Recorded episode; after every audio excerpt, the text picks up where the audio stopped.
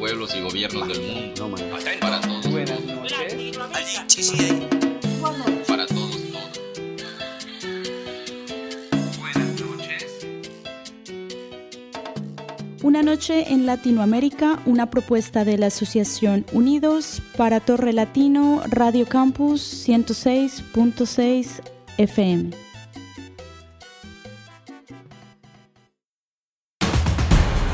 Señor presidente, bajo el peso de una honda emoción me dirijo a vuestra excelencia, interpretando el querer y la voluntad de esta inmensa multitud que esconde su ardiente corazón lacerado por tanta injusticia bajo un silencio clamoroso para pedir que haya paz y piedad para la patria. Señor presidente, aquí no se oyen aplausos, solo se ven banderas negras que se agitan.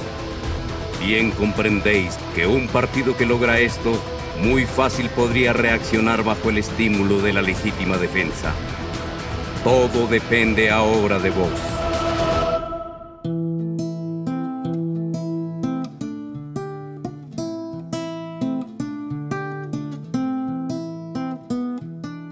En 1819, le temps de la République commence. Les formes d'action de la guérilla étaient à nouveau présentes dans les différentes formes de conflits armés au cours des 19 guerres civiles. Depuis 1985, la classe dirigeante libérale et conservatrice n'a pas cessé sa politique de sang et de feu contre le peuple colombien. Mais celui-là est resté dans la lutte, combinant toutes les formes de lutte révolutionnaire et avec des soulèvements armés, en constante ascension vers une libération.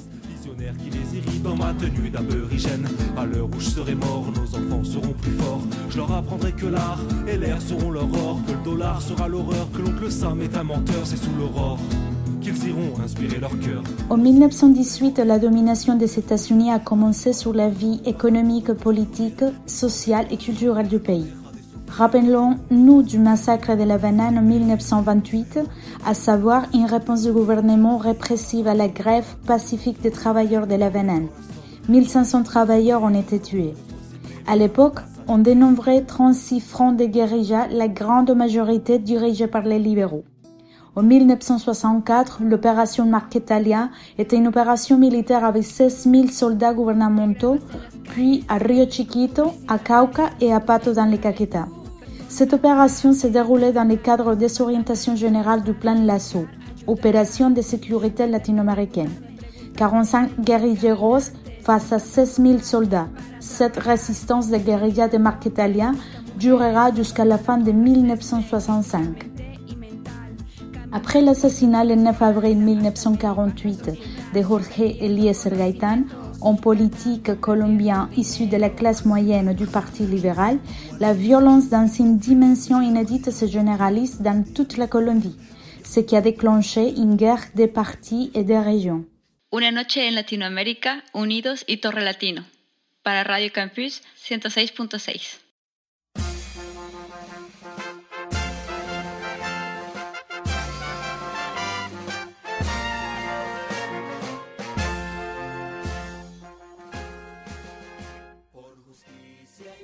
C'est en 1964 qu'un mouvement à caractère politique-militaire est né dans les montagnes du sud du département de Tolima, appelé les Forces armées révolutionnaires de Colombie, le FARC, et peut-être les groupes de guérilla latino-américaines les plus connus par l'opinion publique au niveau international. Les FARC sont nés d'une idéologie marxiste-lénitiste claire.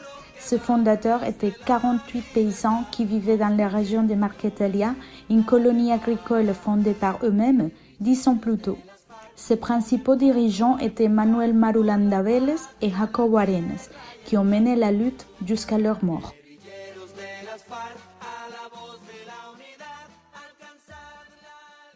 La guerrilla nuestra comenzó, eh, digamos, defendiéndose de- de- de- del terror de la policía y del ejército que perseguía a todos los liberales para eliminarlos. que entregarle la tierra al que la necesita y la quiere trabajar por la vía que nos dejen las oligarquías. Vamos a ver cuál es. Si es la vía política o es la otra. En 1984, sous le gouvernement de Belisario Betancourt, les FARC ont signé une trêve d'un an, favorisant la création d'un parti politique appelé l'Union patriotique, qui a été exterminé peu de temps après sa création. Au début des années 60, une vague anticommuniste inspirée par les gouvernements des États-Unis s'est répandue à travers l'Amérique latine, systématiquement inculquée aux forces militaires et policières du continent. Toute opposition politique, toute trace de désaccord social, toute expression populaire qui soutenait les transformations économiques, sociales et politiques faisait partie du plan de l'Union soviétique pour la domination mondiale et était donc composée d'ennemis qui devaient être éliminés. Pour diverses régions historiques, la Colombie a connu un passé de violences politiques, tactiques et de rébellions armées qui à leur tour étaient l'expression du monopole du pouvoir public par les classes bourgeoises. Les colonies agricoles fondées par la paysannerie exilée de leur région d'origine étaient considérées comme des républiques indépendantes qu'il fallait anéantir. La naissance des FARC comme réponse armée qui propose la prise du pouvoir politique dans les pays en raison du mécontentement et de la rébellion des grandes masses dans les campagnes et la ville. Aujourd'hui, il y a des milliards de combattants femmes et hommes, dispersés dans toute la géographie nationale. Ils mènent une lutte politique et armée continue depuis plus de 52 ans, face à l'assaut étatique de plus en plus gigantesque qui n'a jamais manqué du soutien total du gouvernement des États-Unis.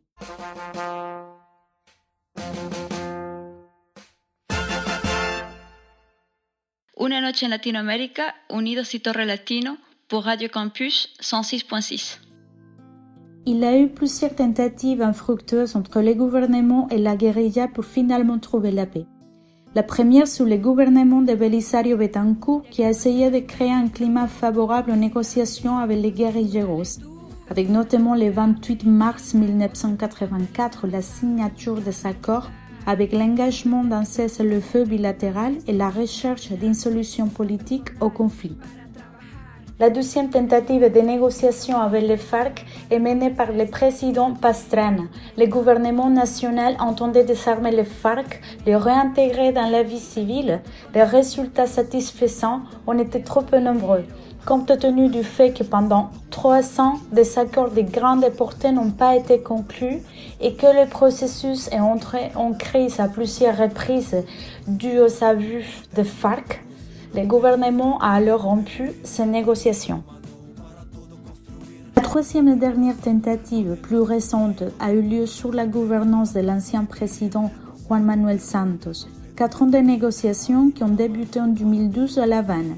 Les documents signés le 26 septembre 2016 et avant tout un accord dans lequel les FARC renoncent au projet créé en 1962, soit prendre le pouvoir par les armes et accepte de suivre les règles de la démocratie colombienne pour chercher leur objectif politique.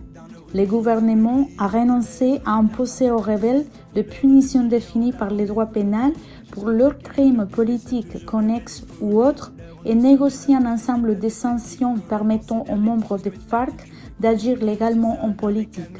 Sanctions brèves et qui n'impliquent pas la perte des droits politiques des chefs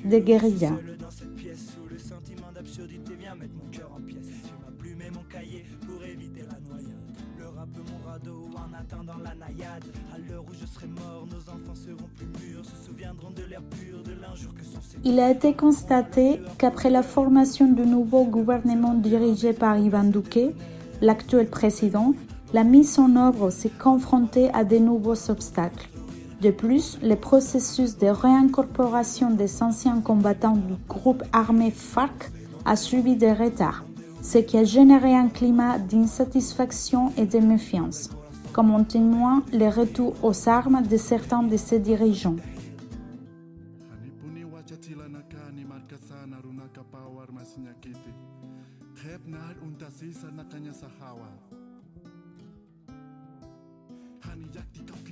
Dire oui à l'accord ne signifie pas pardonner les FARC, ni leurs erreurs politiques historiques, ni leurs crimes et actes de violence, que seules les victimes directes peuvent pardonner.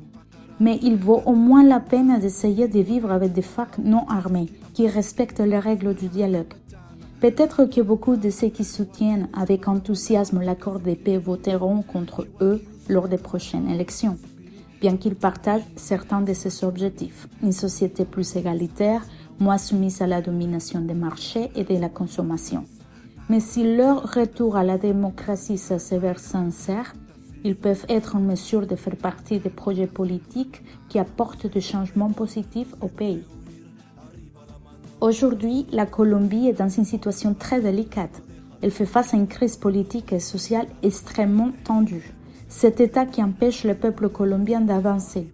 Le gouvernement qui est régulièrement responsable de multiples massacres, d'assassinats, de crimes politiques, de dépossessions de terres qui appartiennent aux paysans et du paramilitarisme.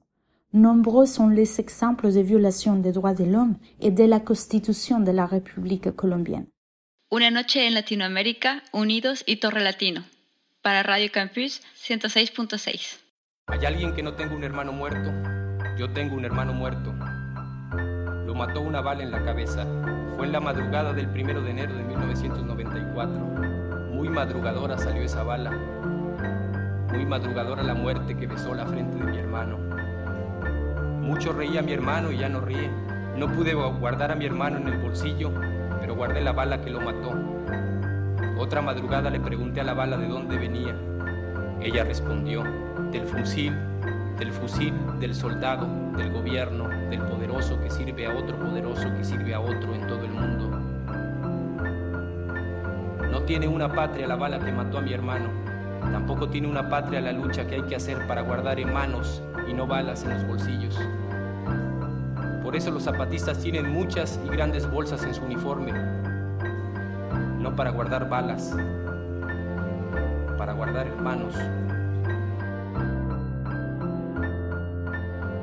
mon histoire, je ne ferai jamais table rase. Par les USA, mon a rendu devait nous aider, c'était promis la base. L'épée de Damoclès qui nous menace de salam. Je viens d'un lieu où le gringo nous a fait peine à virer mes grands-parents. Satan et FTN, leur main d'œuvre pas cher pour leur casino d'or et incolore. Et c'est pour ça que j'en ai jamais vu la couleur. Fatigué d'être soumise, ces nations se soulèvent. Pour voter plus qu'à gauche, y en a toujours que ça énerve. On a signé des traités avec le chef de la planète. Mais Alena ou Mercosur n'ont jamais annulé la dette. Mon pays se rebelle, mes voisins s'en vont en guerre. Pour battre la dictature du je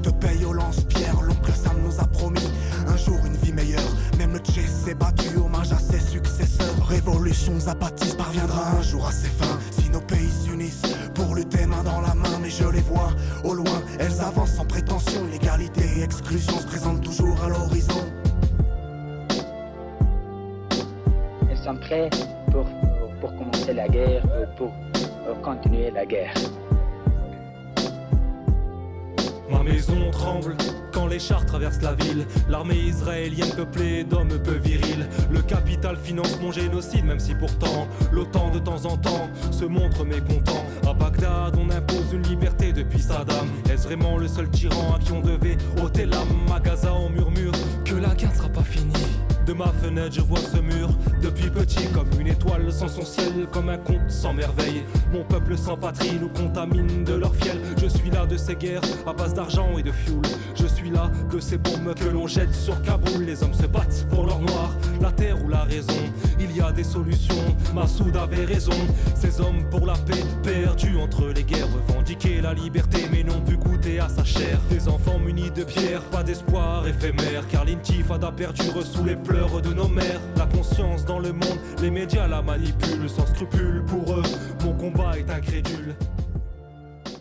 J'arrive à la fin de cette série d'épisodes historiques très choquants. Donc le but est de vous faire connaître un peu mieux l'origine de ces guérillas latino-américaines qui, malgré le fait qu'elles ne soient pas du même pays, viennent du même continent. Ce sont elles qui nous montrent la cruelle réalité et les contextes désastreux dans lesquels les latino-américains de différents âges ont vécu et doivent vivre, à cause des gouvernements qui profitent de la richesse des pays, qui prennent notre argent pour s'enrichir davantage, qui violent les droits de l'homme et menacent nos vies via des massacres et des assassinats des leaders sociaux et des citoyens. Aujourd'hui, étant latina, j'écris une nouvelle histoire Tout comme le font les autres latinos, nous l'écrivons avec une approche différente, avec un regard plein d'espoir et avec un fort désir de voir les gens colombiens et latinos et ceux qu'ils sont sur le point de naître construire un monde meilleur, avec plus d'égalité et qui leur permet de vivre comme ils le méritent.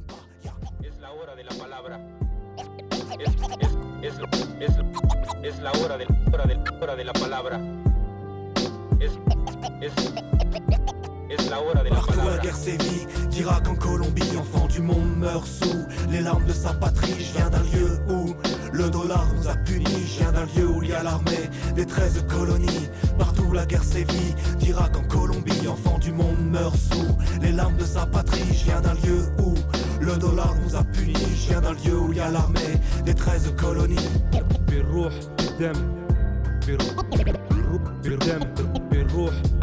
بالروح بالدم بالروح بالدم بالروح نفديك يا فلسطين نفديك يا فلسطين بالروح بالدم بالروح بالدم نفديك يا فلسطين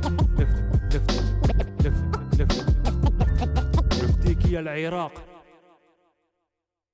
Retrouvez nos podcasts et toute l'activité de l'association Unidos sur www.asso-unidos.com.